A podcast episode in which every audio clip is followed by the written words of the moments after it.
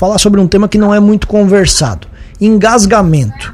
E a gente trata sobre esse tema com a deputada federal, a Giovana de Sá, que recentemente teve um projeto de lei aprovado que trata sobre o assunto e é com ela que a gente conversa a partir de agora. Deputada, bom dia, obrigado pela gentileza da entrevista, tudo bem? Bom, bom dia, Juliano, bom dia, Thiago, bom dia a todos os ouvintes da Rádio Cruz Malta, é prazer falar com todos. Graças a Deus estamos bem, sim. Vamos lá, deputado. Então, prazer é todo nosso, claro, mas conversa, fala um pouco mais para a gente, explica sobre essa demanda, né? Essa situação que não é muito comum, a gente não trata muito sobre esse assunto e a senhora tem esse projeto de lei pensado nesse assunto. Explica para a gente. Então, esse, esse projeto de lei que foi aprovado na Câmara e agora está no Senado, né?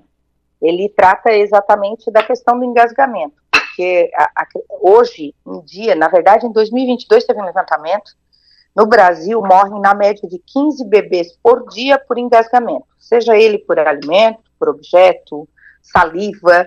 Por quê? Porque o pai ou a mãe ou alguém próximo não está treinado, né? Ninguém capacitou para poder salvar a vida do seu filho. E vida, vida não tem valor, né? Vida, vida é inestimável o valor de uma vida. Não tem como pagar, perdeu, perdeu.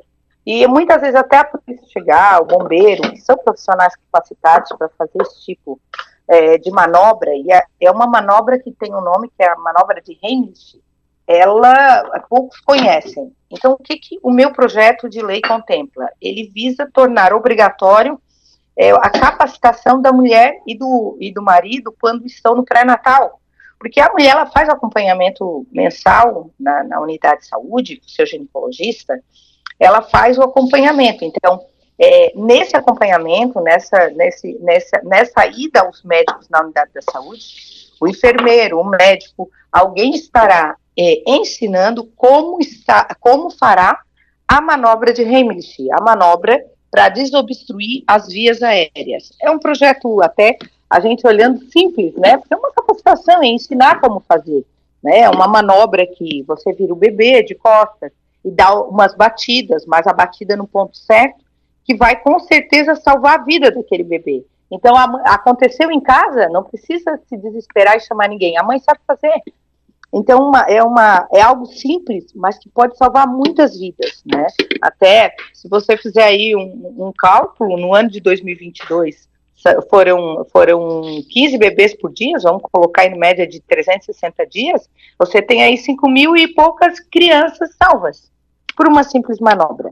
Então a gente fica é, feliz por, porque a Câmara conseguiu pautar e a Câmara aprovou esse projeto, né? E agora nós precisamos realmente dar andamento no Senado para que a gente tenha esse projeto encaminhado para a sanção presidencial.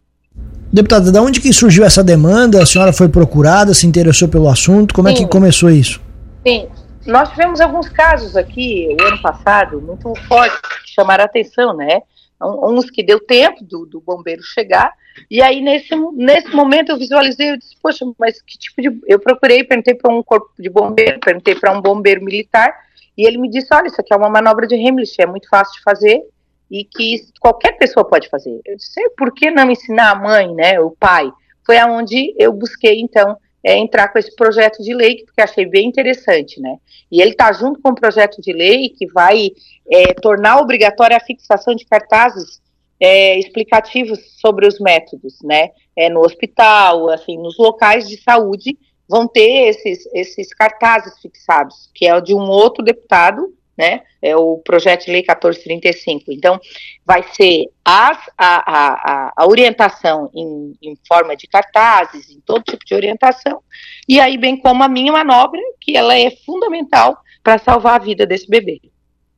A senhora se baseou em algum outro modelo de algum outro país, alguma outra, alguma outra parecida que a senhora pesquisou, ou é algo realmente é... Não, não, isso, isso, na prática, isso na prática, né? A gente, eu me baseei na prática. Como é que acontece na prática?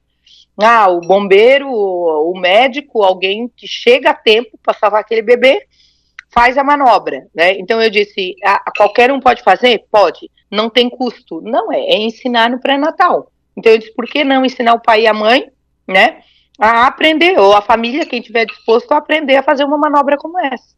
É interessante que volta e meia a gente noticia por aqui realmente casos como esse, né? De que a família ficou desesperada, procurou o bombeiro, procurou a polícia e depois volta lá em caso de sucesso para agradecer pela, pelo salvamento daquela vidinha.